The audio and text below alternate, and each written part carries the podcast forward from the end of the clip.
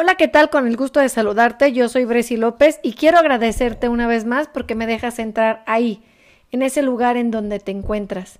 Espero que estés pasando un extraordinario día y quiero agradecer una vez más el favor de tu atención. Recuerda que a mí me encanta estar en comunicación contigo, por lo cual te voy a dejar el correo electrónico en el cual me encantará leerte y ahí poder estar en comunicación. Todo con minúscula Bresi, vida y verdad, gmail.com, en donde será un honor poder compartir contigo algunas palabras de la experiencia que tengo en la formación de la persona, el matrimonio y la familia y sobre todo en la experiencia, vivencia de ser una mujer de fe y una mujer que ama por sobre todas las cosas a Dios. Hoy quiero invitarte a escuchar un tema muy interesante y un tema que hoy más que nunca nos puede ayudar a ver la otra cara de la moneda. No desesperes, lo mejor está por llegar.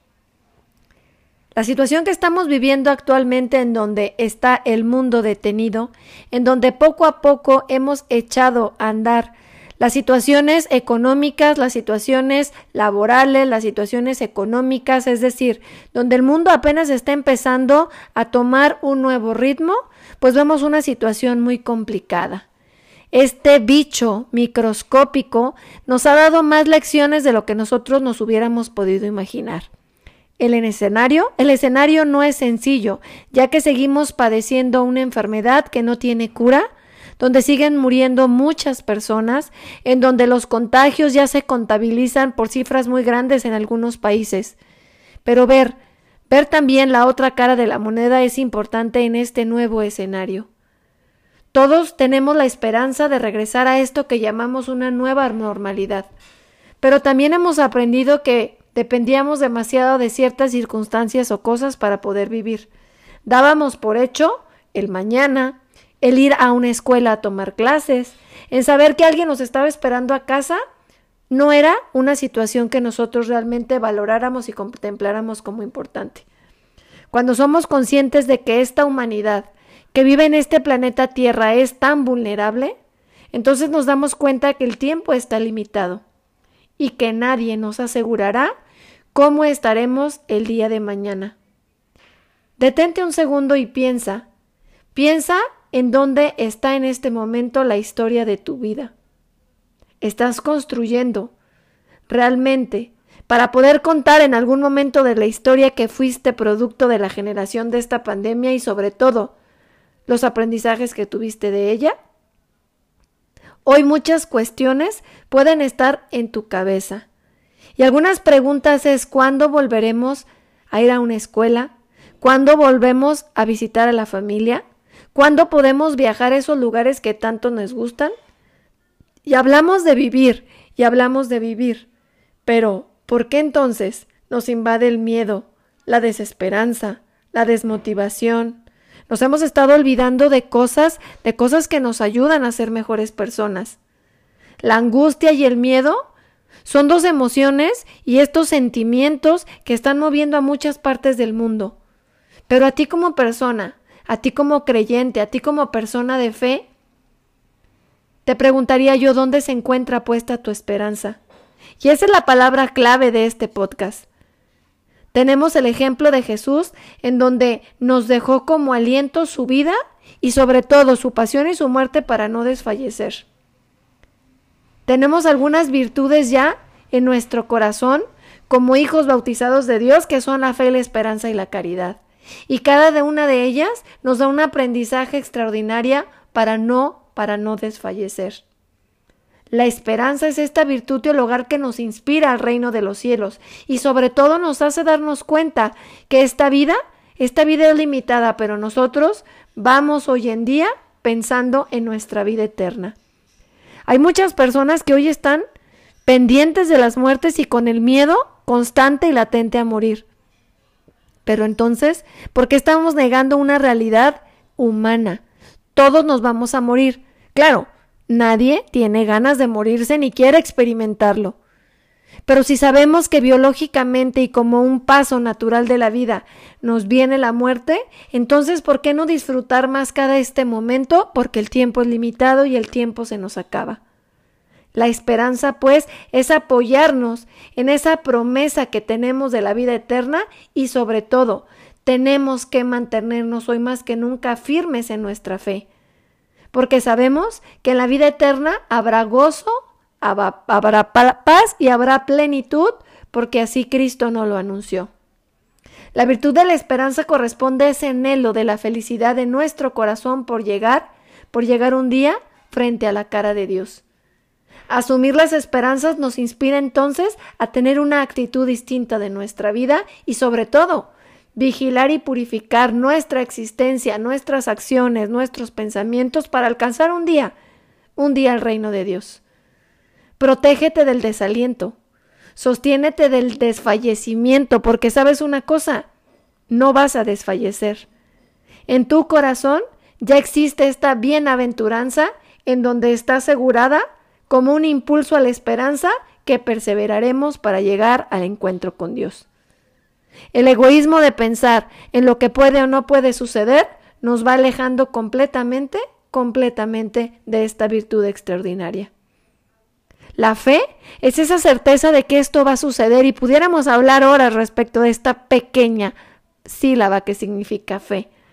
Pero la fe es tener esa certeza de que Dios está obrando hoy más que nunca y que de todo esto algo, algo mejor va a suceder. Si tú no tienes fe, entonces no crees en Dios y trasgredes el mandamiento más importante que es amar a Dios sobre todas las cosas. Cuidado. Hoy más que nunca, sostente de la fe porque mediante la fe tendrás el auxilio para llegar, para llegar un día a poder disfrutar de la bondad de Dios y sobre todo de entender que Dios es fiel a sus promesas y sobre todo a su misericordia. ¿Por qué tenemos que ver hoy en día que la gente duda por todo esto que está sucediendo en la existencia de Dios. Y eso es gravísimo, porque nosotros fuimos creados en este tiempo y en esta época porque era necesario para el plan que tenía Dios para la humanidad completa. ¿Qué regalo tan grande tenemos entonces de ver esta situación de pandemia como una oportunidad en donde podemos cambiar el rumbo de nuestra historia y sobre todo poder poder contar que fuimos parte de esta situación y que salimos victoriosos y mejorados como seres humanos porque construimos nuestro corazón en la fe y en la esperanza. Hablar de caridad es hablar precisamente del amor de Dios. Dios nos ama a pesar de que nosotros no lo veamos a la cara y sobre todo no creamos en sus promesas. Hoy en día hay tantos problemas con esta pandemia. Hay problemas familiares, hay adicciones, hay violencia dentro de la familia, hay conflictos en las empresas, hay cierres de empresas, hay problemas económicos. Pero dentro de todo esto hay una realidad. Y esa realidad no es alejarnos de Dios, al contrario, es sumar en esa desesperanza, en esa tristeza y en ese agobio a Dios porque Él nunca nos abandona. Él nos ayuda a poder corregirnos todos los días y hacer dentro de nuestra trinchera una buena obra y un camino lleno de virtudes. Si tú te hundes en el abismo de la tristeza, entonces paralizarás todo lo que Dios tiene, que Dios tiene para ti. Hay que darnos cuenta, pues, que dentro de nuestro propio corazón puede aparecer este peligro de la desesperanza y sobre todo de no querer cambiar. O quiero que resignifiques todo esto que está sucediendo y que no te olvides que Dios tiene un plan para cada uno de nosotros. Y en ese plan hay muchas cosas que aunque tú no creas, que aunque tú no creas, van a cambiar el rumbo de la historia. Por ahí dice una cita bíblica, Filipenses 4, del versículo 6 al 7, que nada los angustie, al contrario, en cualquier situación que se presente, en sus deseos Dios está orando y suplícale y dale gracias y así, la paz de Dios que supera cualquier razonamiento protegerá sus corazones y sus pensamientos por medio de Cristo. Qué hermoso es como San Pablo nos explica que la angustia es contra del poder que tiene Dios. Dios quiere personas que tengan esperanza siempre y sobre todo confiar en que todo lo que sucede es permitido porque Él así lo tiene planeado. Bresi, qué difícil entender que se murió mi tío, mi primo, mi esposo, mi hijo, por esta situación del COVID-19. Pero sabes una cosa? Dios tiene planes para esas almas y cada uno de ellos representa la esperanza de que esto, de que esto puede ser distinto y puede cambiar. La enfermedad es una parte de la vida humana que puede transformar en mucho la vida de las personas e inclusive hay personas que muertas, ¿sí? Con esa muerte que han tenido han dejado grandes lecciones. El proceso de la enfermedad ha hecho que otras personas hagan cosas extraordinarias que en su vida que con salud a lo mejor no hubieran hecho. Por eso lamentarnos del padecimiento de alguna enfermedad o de este bicho que nos está moviendo de tal forma a toda la humanidad, pues nos trae una lección importante. Ya hacía un tiempo el Papa Francisco denunciaba que alto y quedito la cultura de la indiferencia. Hoy somos solidarios, hoy ayudamos a quien nunca pensamos ayudar, hoy estamos rezando por personas que no conocemos, hoy estamos haciendo actos de piedad por el mundo. Cuánta falta hacía volver los ojos a Dios. Y ojalá que tú, ahí en ese momento, reflexiones y regales unos minutos de ese don de la vida que se te concede todos los días para pedir por las personas que están perdiendo la fe y la esperanza y lo más cruel, que no se saben amadas por Dios. Nada dura para siempre. Todo puede cambiar. Ánimo. Las cosas, las cosas pueden ser diferentes cuando nosotros les damos este significado. No van a terminar las cosas simplemente porque lo deseamos, pero si tú te desesperas, entonces las cosas tampoco llegarán. No desesperes, lo mejor está por llegar. Y no hay fecha de caducidad de esta situación que estamos viviendo. Esta nueva normalidad está muy alejada de lo que era nuestra vida antes de la pandemia. Pero cuando yo hablo de que lo mejor está por llegar, es comprender de que después de toda esta situación, cada uno de nosotros y sobre todo la humanidad tiene la oportunidad de reinventarse y sobre todo de volver a construir una sociedad donde el amor, la fe y la esperanza vuelva a reinar en nuestros corazones.